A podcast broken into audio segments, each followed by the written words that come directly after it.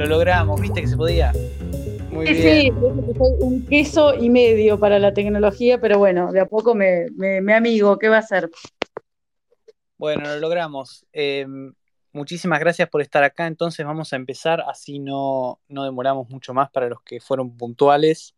Eh, esto es una versión improvisada de Téngase Presente, el podcast de 2020 que hicimos durante la cuarentena. Ahora lo hacemos en circunstancias un poco más felices, sin cuarentena, o por lo menos con cuarentenas atenuadas, eh, y en el marco de la campaña que nos interesa tanto. Mm. Eh, bueno, esto es un espacio de Twitter, lo recuerdo para los que no nos estén escuchando en vivo, porque esto lo vamos a subir a los canales de Téngase Presente, en Spotify, en Apple Podcast, en Google Podcast, etc. Eh, como les decía, vamos a tener un formato un poco más informal también más fácil de hacer, porque ya me está costando bastante hacer el otro podcast, que por cierto les recomiendo para que vayan y escuchen, Cuatro Silos de Liberalismo, un podcast sobre historia de, la tradición liberal.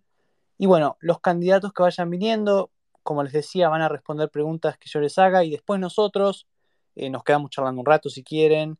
Eh, José, estás invitada a quedarte, si no, eh, también estás excusada. pero bueno, tampoco tanto porque acá ya es mi medianoche y yo no soy como ustedes que no duermen. Eh, yo si no duermo me pongo de mal humor. Así que, nada. Eso. Entonces, bueno, hoy tenemos a Josefina Canales del otro lado. Josefina es actualmente diputada provincial en Mendoza por el Partido Demócrata Progresista. Fue funcionaria de la provincia, candidata a intendente de la ciudad de Mendoza. Y hoy, eh, bueno, es precandidata a diputada nacional por el Real Productivista dentro de Cambia Mendoza. Eh, los mendocinos retuvieron la marca Cambiemos. Me parece bien, me parece un acierto. Pero bueno, bienvenida Josefina. Em, y la primera pregunta que tengo para vos, eh, digo, si querés presentarte también, no hay ningún problema, es ¿por qué el frente de ustedes se llama liberal productivista? Que me parece un nombre genial, por cierto.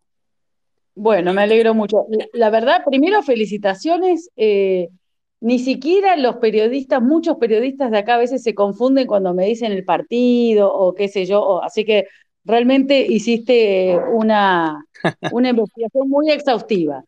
Eh, a ver, nosotros somos el Frente Liberal Productivista porque en verdad eh, confluimos un montón de espacios. Eh, nosotros somos más liberales, pero está también, bueno, está Republicanos Unidos, hay muchos, hay una parte del PRO no oficialista, digamos, el pro-oficialista va en la lista A, la mía es la lista B. Em, y somos varios, digamos, y, además se sumó, por ejemplo, el MID, que el MID es una, mm, ideológicamente, digamos, ellos no son liberales, es más, van de derecha a izquierda, pero sí hacen mucho énfasis, bueno, en, estos temas de, la producción. Y encima estamos, eh, han entrado en este momento a nuestra lista, estamos, estamos compitiendo junto a un montón de empresarios nuevos que nunca se habían metido, o sea, nuevos en el sentido que nunca se habían metido en política.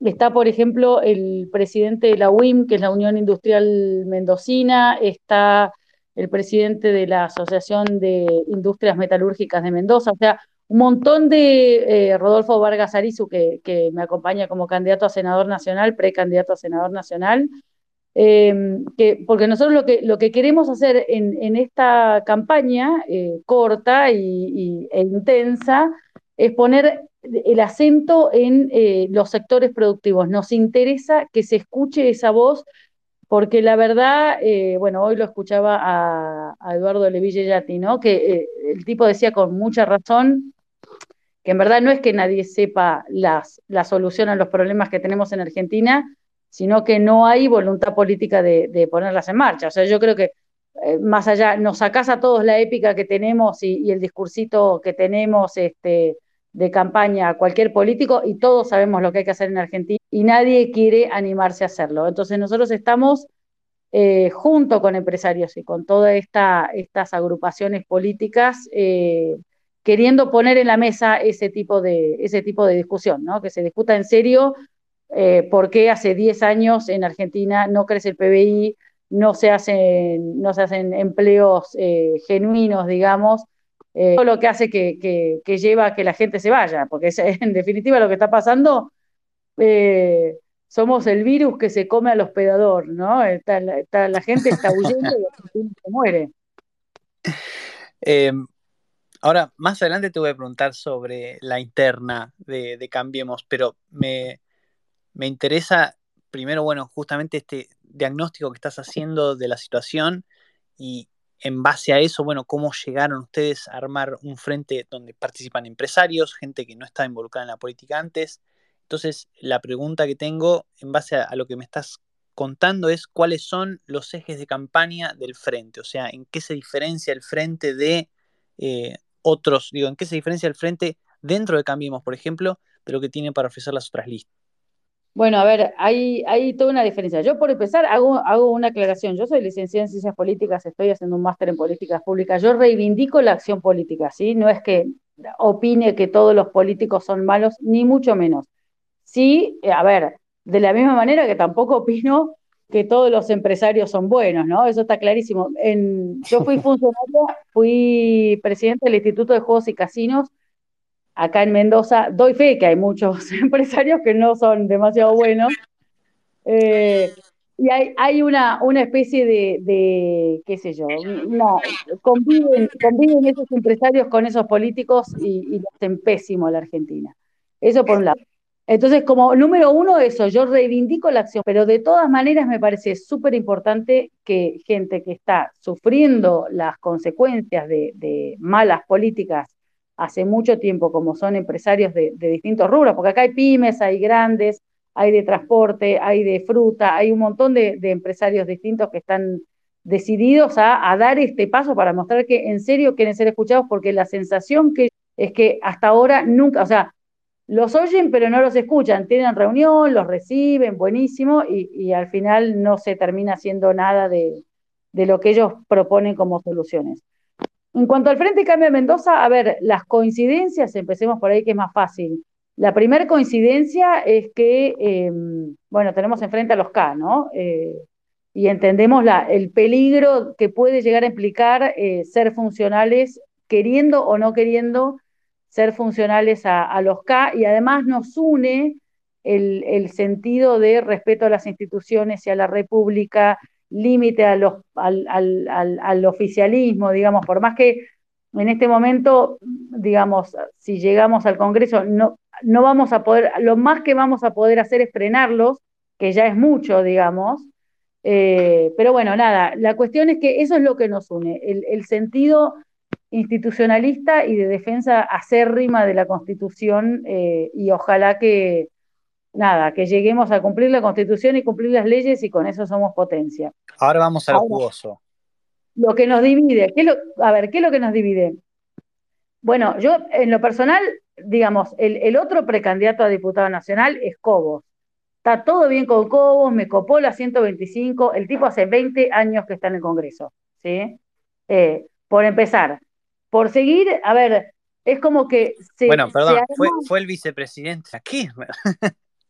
Además, bueno, por eso, por eso, después, después se reivindicó con la 125, está claro. Eh, cometió el, pecado de ser la, el vicepresidente de Cristina. Después pongámosle que no sabía, qué sé yo, bueno, se reivindicó bien, pero hace 20 años que está ahí. Y la verdad es que hay, eh, digamos, nosotros esto lo planteamos como que hay que hacer, y entiendo que, por ejemplo, en Cava está haciendo lo mismo, lo que hay que hacer es agrandar, digamos, aumentar el coro de voces que se escuchan dentro de eh, Cambiemos, Juntos por el Cambio, Cambia Mendoza en este caso. Porque realmente el, liberalismo, eh, la derecha, eh, o sea, y, toda esa franja es mala palabra en política. No se puede decir que sos liberal porque sos neoliberal, querés echar a todo el mundo, odias a los trabajadores, sos explotador y todo ese tipo de cosas. Entonces, nosotros entendemos que es, ese, ese discurso, pero no como discurso, sino como, como ideología vivida, digamos, como ideas que se quieren llevar a la práctica, tiene que estar adentro de, Cambia Mendoza. Entonces, decidimos armarlo y acá lo estamos haciendo y por eso es que hacemos, no quisimos lugares en las listas, em, sino que vamos a interna, a ver cuántos pares son tres votos, a ver qué, cuánta gente de acá eh, es este, digamos, sacando que tenemos monstruos que miden muchísimo como Cornejo y Cobos enfrente, A ver cuánta gente es liberal acá en Mendoza, cuánta gente está dispuesta a, apostar por, esta propuesta que estamos haciendo. La verdad es que, por ejemplo, los, los empresarios, yo en lo personal, pero también los empresarios y mucha gente, la gente que me acompaña en las listas, estamos súper dispuestos a pelearla, ¿eh? no es que no es testimonial, no es para tener tres cartelitos en la calle, nosotros queremos llegar y pelearla, y pelearla en serio, así que es un camino que hay que recorrer, pero es un camino, digamos, que, que ¿cómo se llama? que hace que no le debamos nada a nadie. Todo lo que construyamos va a ser nuestro, digamos. Bueno, enhorabuena, lo, felicito realmente porque es mucho más eh, valioso y valiente, me parece a mí, ir a internas, ir a internas por algo, digo, por un ideal, por tener ganas de hacer algo, más que andando ahí, bueno, un puesto acá, un puesto allá. Em, y tengo la, duda ahora que me hablas de la campaña, digo, ¿cómo viene la campaña? O sea, ¿qué sienten ustedes, qué sentís vos estando en contacto con la gente respecto de las posibilidades que pueden llegar a tener ustedes en las pasos eh, hacia adentro del frente? ¿Cómo se ven? A ver, la verdad, primero como, como recepción eh, muy buena, em, porque aparte, a ver, yo, nosotros podemos decir un montón de cosas que, esto, esto que dije recién de, de Cobos, que está hace 20 años, yo lo puedo decir y un radical no, pero el radical lo piensa también. ¿Entendés? Eso está clarísimo. me, agradece que yo lo diga. Eh, pero bueno, a ver, hay un montón de cosas. Entonces, la verdad es que la recepción en general de la lista ha sido buena. Em, tenemos una, una enorme ventaja que es que tenemos gente eh, validada socialmente. O sea, no hay, no hay tráfugas, no hay truchos, no hay eh, no, no, no hay, o sea, gente... No es poca cosa, ¿eh? Bueno, obviamente, pero a ver, como, te digo, que, que, a los empresarios no les salten con, no sé, este es un trucho, este, o sea, y, tenemos muchos empresarios, ¿eh? entonces en ese sentido es un enorme valor. Yo lo que veo es que hay muchísima recepción, la contra clarísima que tenemos es desde mm, el precio de la campaña hasta el nivel de conocimiento, ¿no? Esa es, lo que es una campaña corta, son 50 días, eh, y bueno, tendremos que recorrer, ya tenemos todo, toda lista la, eh, el cronograma para recorrer toda la provincia y, tratar de, de, estar en todos lados al mismo tiempo, ¿no? Nos estamos multiplicando, pero pero además es divertido, es uno, bueno, por lo menos a mí que yo soy medio loca y me gusta esto de la política, ¿no? Es, está bueno, está buenísimo el tema del contacto con la gente y, escuchar no es algo que haga solo para campaña, pero eh, y suena muy, estoy sonando muy así, muy populista, no me gusta, pero es verdad. Eh, Las campañas así. Claro, claro, sí, muy, peronista suena, ¿viste? Así con, Pero no, no, en serio está buenísimo porque, a ver, nosotros tenemos por, por costumbre, yo ahora soy legisladora provincial, tenemos por costumbre una cosa que, no está sistematizada en, el, en la legislatura, dos cosas que, estamos haciendo, las hacemos como eh, habitualmente cada vez que presentamos un proyecto. Uno es preguntarle al sector, que crean o no, no siempre esto pasa, sino que muchas veces se sacan leyes preguntándole aparte de un sector o porque alguno tuvo una buena idea, bueno, ese tipo de cosas. Nosotros hacemos el trabajito de ir a hablar con los, con los implicados. Y después lo segundo es mm, todo esto, digamos, dentro de, viste, lo, visto y considerando de la ley, bueno, nosotros en la, mm, en la argumentación para la ley ponemos a qué eh, Objetivo de Desarrollo Sostenible de Naciones Unidas responde esa ley, como para ponerle un marco que, es un laburo un poco más importante. Si no responde a ninguno, bueno, este, planteate si estás haciendo algo, algo que en serio le mejora la vida a la gente o no. Muy bien, bueno, tengo algunas preguntas que van para distintos lados en base a lo que me, a lo que has estado diciendo. Em, lo primero que se me ocurre es, porque hace un rato decías eh, que, bueno, que sos licenciada en ciencia política, que no creías que, que todos los políticos fuesen una basura ni que la solución fuese romper todo. Eh, entonces una pregunta que quizás resuena entre los liberales, naturalmente este es un, espacio liberal, así que tengo que ir por ese lado, te pregunto por qué, eh, en el caso tuyo, por ejemplo, por qué pelearla desde adentro de lo que fue Cambiemos, hoy es Cambia Mendoza, en otros lugares se llama Juntos, lo que sea, ¿Por qué adentro y no afuera, por ejemplo? Teniendo en cuenta que, por ejemplo, en Mendoza hay partidos que tengo entendido antes estaban y ahora ya no están. Sí, como el Partido Demócrata, eh, por ejemplo, sí, totalmente. A ver, yo, esto, vamos a, empezar un poquito más atrás, porque la verdad es que yo empecé hace relativamente poco en política, pese en ciencias políticas, porque me parecía todo un asco, todo feo, todo, no, no se puede hacer nada, no se puede cambiar nada. En verdad, me parece que estamos en un, en un momento de, em, de cambio cultural gracias a la tecnología, digamos, ¿no? Eh, basta con ver, por ejemplo, todo lo que nos estamos enterando de, las cositas que hace el gobierno nacional, desde quién va de visita hasta cuánto pagaron por los videos, todo eso es gracias al expediente electrónico. Entonces, a mí me parece que estamos en, una, en un momento donde se puede, eh, entre comillas, hackear al sistema político. Em, y eso permite que eh, no morir mártir, ¿viste? Porque la idea acá tampoco es, ser una mártir, que una persona de re buenas intenciones que te pasan por encima ocho camiones. Eso por un lado. ¿Por qué adentro del Frente Cambia Mendoza en este caso? Porque entendemos, y siempre lo entendimos, ¿eh? Puedo estar equivocado, yo sé que es una discusión que, se da mucho en el liberalismo de por qué adentro, si son socialdemócratas, eh, eh, digamos, y no, y hay tantos liberales, y en vez de ir por afuera, bueno, la discusión Milei, López Murphy, todo eso la vengo siguiendo, me parece, me parece lógica, y en verdad es por, digamos, te lo puedo, te lo podría probar en medio gorroso, pero te lo podría probar con números también, que en este momento, eh, por desgracia, el, quien no está dentro del frente, a ver si se entiende bien, es funcional a los K. No estoy diciendo que trabaje para ellos, no estoy diciendo, como pasó muchas veces acá en Mendoza, que los peronistas financiaban al tercer partido para, para, para disminuir el resultado de los radicales. No estoy diciendo que sea eso, ni, ni que haya mala intención. Sí que muchas veces, porque, a ver, si sacan, qué sé yo, 10 puntos, por ejemplo, esos 10 puntos mayoritariamente es el gente que votaría al Frente Cambia Mendoza, o a, o a Cambiemos, o a Juntos, eh, o sea, o que no votaría a los K, salen de ese otro espacio y entonces con 10 puntos no alcanza para llegar a, para llegar a un, a un diputado nacional y, eh, y, al, digamos, los 15, según el lugar, ¿no? Los 15 puntos que hace falta para llegar al Congreso, capaz que se dividen en 10 y en 5, ¿entendés? Y entonces ahí está haciendo, no, no llegan a ese diputado y ese diputado por sistema DON va al siguiente que es peronista. Pero bueno, eh, digamos, básicamente eso es lo que nosotros pensamos.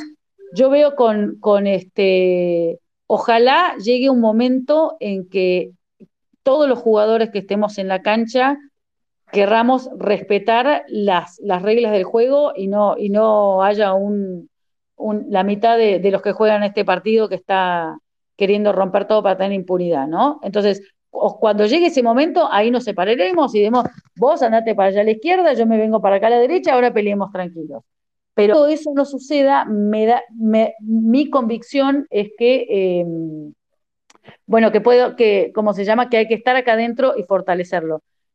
De, vuelta, ¿eh?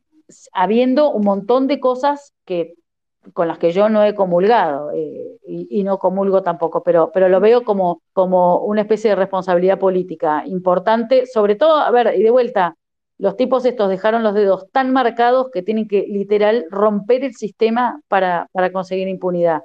Y yo prefiero que no rompan el sistema. Entendido. Ahora, em, vos hace un rato mencionabas también que eh, trabajaste en el Estado, fuiste funcionaria, eh, y bueno, quizás esto en relación con, con, la cuestión de por qué ir adentro y no afuera de Cambiemos. Eh, una pregunta que se me ocurre es, vos que ya estuviste adentro, ¿qué aprendiste del funcionamiento del Estado estando adentro? O sea, especialmente la pregunta que nos interesa a todos, ¿se puede mejorar? ¿Es viable hacer algo? ¿Vos pudiste hacer algo? ¿Qué harías en el futuro si pudieras?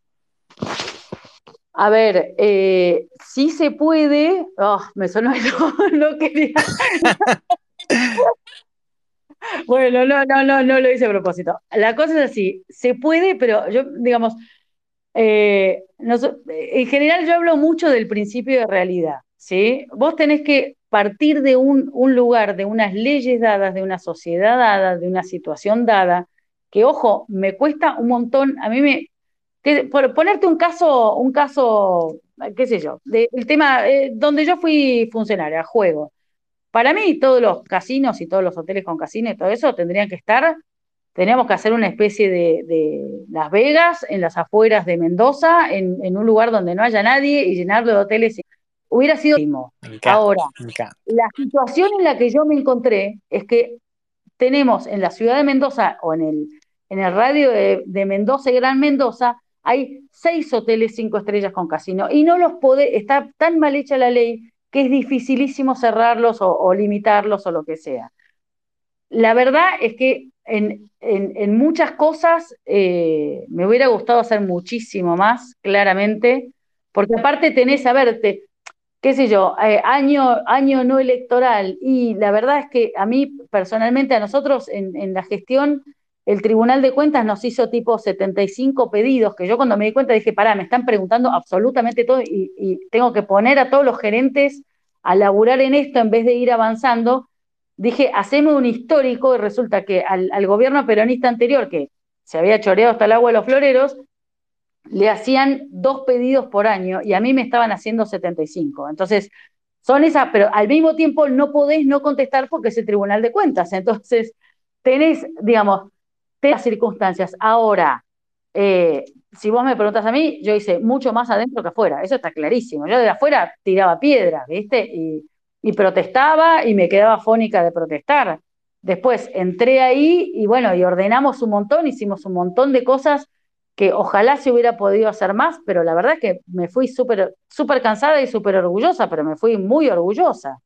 Entonces, este, y encima me permite un crecimiento, crecimiento profesional y personal que implicó que, digamos, todo el, círculo rojo político me respete en este momento. Entonces, son, son esas cositas que, la verdad es que em, tenés que bancarte un montón de cosas, porque hay muchas cosas que no se dicen. Por ejemplo, la verdad es que, no sé, si yo hubiera tenido eh, en, el, en el sector público, lo hubiera hecho en el sector privado, hubiera ganado cinco veces más en el sector privado, eso está clarísimo, no me importa, pero digamos, todo lo que haces, yo tuve, no sé, seis, siete denuncias penales, ¿entendés? Cualquier decisión que tomás te mete en una denuncia por incumplimiento de los deberes de función. Toca el interés de alguien. ¿Cómo? Toca el interés de alguien siempre. Bueno, obvio, pero aparte de tocar el interés, te, denuncian, te denuncian penalmente y el penalista lo tenés que pagar vos de tu bolsillo y te lleva tiempo y, digamos, nunca prosperaron ni nada, pero la primera denuncia que me hicieron fueron tres días, tres noches sin dormir, claramente. O sea, eh, más amenazas, viste, amenazas de scratch, o sea, y encima vos respondés con tu patrimonio. ¿Y eso por qué era? ¿Qué quisiste hacer vos que, que, que ameritó una cosa así? Eh, bajé una licitación que estaba totalmente trucha, que atrás estaba un empresario de acá de Mendoza, eh, muy poderoso, eh, que tiene otro socio con nombre de, de árbol de fruta, o sea, Vile Manzano, básicamente les bajé una licitación y no les gustó. no le gustó nada, pero bueno, la verdad es que, es que los tenía ahí a tiro, ¿viste? Dije, bueno, yo se las bajo. Y, en definitiva fue bueno, fue una denuncia penal y nada más, eh, pero bueno, no es lindo, ¿entendés? Después cerré casinos, eh, qué sé yo, ordenamos muchísimo, muchísimo y bueno, nada. ¿Pero por qué cerraste casinos? ¿Tu objetivo era cerrar casinos? No, mi objetivo era, era ordenar una, una, pregunta incluso más de amateur que creo que otras personas quizás también se la están haciendo. ¿Los casinos son estatales en Mendoza o son privados? Dijiste que estaban en hoteles tenés, tenés, tenés mezcla. Es una de las pocas provincias, las provincias en general o son públicos o son privados. Acá teníamos, tenemos mezcla. Hay algunos públicos y hay otros privados. Los casinos que fueron cinco públicos y un privado, los cerré.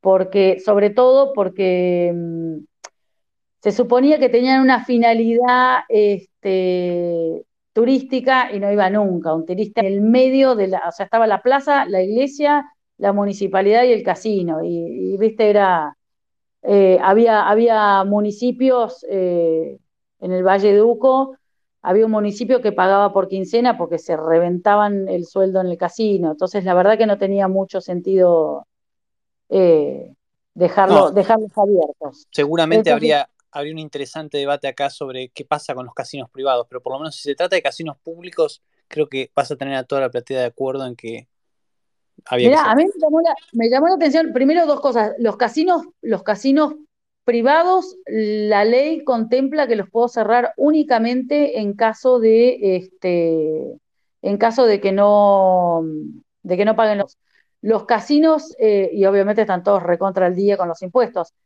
Y la verdad que son, ah, en, hasta 2017 servían de sostenimiento de la actividad hotelera cinco estrellas, o sea, no había hoteles cinco estrellas hasta que se les permitió poner casino, y, hasta 2017, ahora, ahora será de vuelta lo mismo, me imagino yo, no, ya no tengo, no sigo más esos números, pero digamos, hasta, hasta que explotó todo con, el, con la revolución de los aviones eh, y empezó a venir mucho más turismo acá a Mendoza, eh, el casino sostenía al Hotel Cinco Estrellas.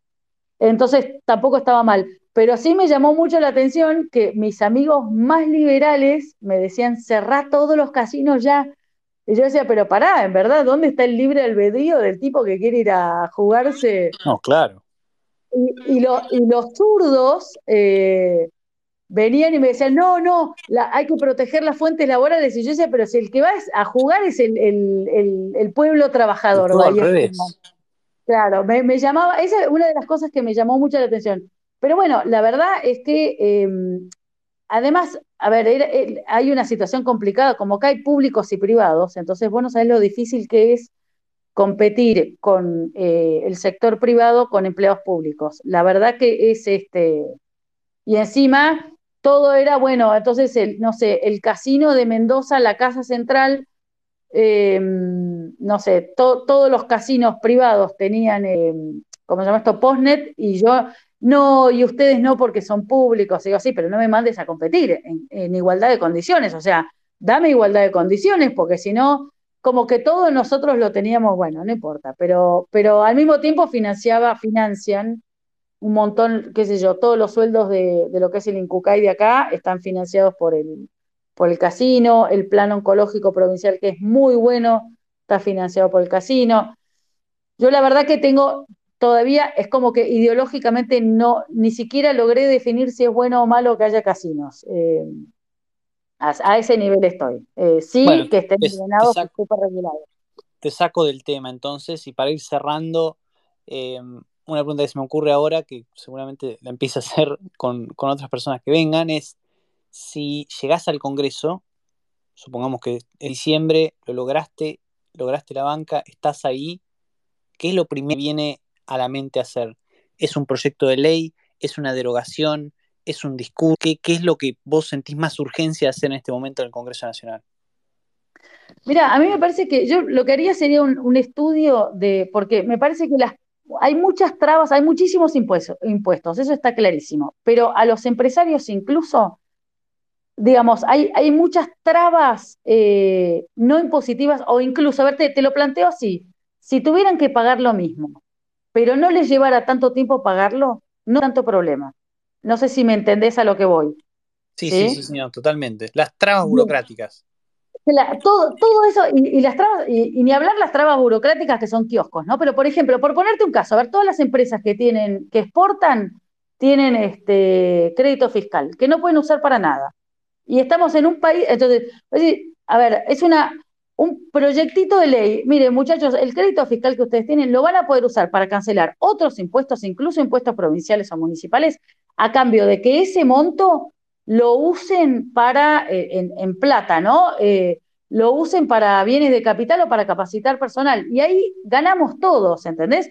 Pero entonces, a lo que voy, es, no, es cierto que hay 160 impuestos, sí es cierto, pero, pero es peor el, tiempo que tienen que gastar los tipos y pagarle a un contador en vez de pagarle a un, a un, este, a un vendedor para que te venda el producto, ¿entendés? O sea, eh, hay que, obviamente, simplificar y, ¿cómo se llama? Y bajar impuestos le puede eso totalmente. Ahora, si no se puede porque estamos en una mega crisis, porque no te lo van a aprobar, porque vas a hacer el, proyecto perfecto y te lo van a tirar por la cabeza y vas a tener tres, tres firmas, te van a acompañar nomás y no pasa de la, de la comisión. Bueno, por lo menos hagamos esto, ordenemos burocráticamente y que no le lleve tanto tiempo y que no le lleve tanta, tanto sueldo de tantas horas hombre, digamos, trabajar para el Estado. Encima que te saca más de ganas encima ni siquiera te hace el trabajo él y tenés que hacerlo vos. O sea, eso ya es un es inexplicable, pero como para una, una cuestión simple, si no, si vos me preguntás idealmente, bueno, qué sé yo, empezaría a bajar impuestos, bajar el IVA de alimentos, un montón de cosas que se puede hacer. Ingresos brutos a la miércoles, volver al, al pacto fiscal que, que tan, tan felizmente chocho de la vida eh, dieron de baja apenas asumió Fernández, bueno, todo ese tipo de cosas que, que implican orden, orden eh, y baja de impuestos, ¿no? Pero la verdad es que, digamos, siendo oposición está complicado. Como te dije antes, una de las, las principales cosas que va a haber que, va a haber que hacer, eh, que yo creo que ha hecho más menos, mejor, peor la oposición y que va a tener que seguir haciendo es frenar a estos locos, ¿viste? Porque si no, eh, ya está, te, declaran la justicia en vez, de, en vez de un tercer poder, te declaran servicio de justicia y listo, sonaste. Sonaste porque no, no, no tienen ni un límite más. O nombran al procurador y es un temón. Así que, pero digamos, una cosa es lo que me gustaría hacer y otra cosa es lo que creo que puedo llegar a hacer, que son completamente distintas por desgracia. Pero este es un camino que hay que hacer y hay que recorrerlo. Bueno, presiento que este debate no se va a terminar nunca. Lo vamos a seguir charlando de acá a la campaña y a la otra campaña y después también. Pero bueno, José, te agradezco muchísimo que hayas estado acá.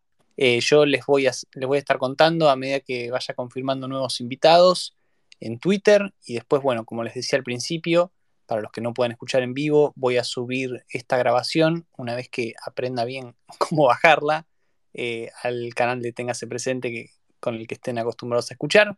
Así que bueno, les agradezco a todos una vez más por estar escuchando acá, a José por participar, a todos los que hicieron preguntas y bueno, nos vemos pronto. No les puedo decir cuándo, pero estimo que la semana que viene seguramente. Muchísimas gracias.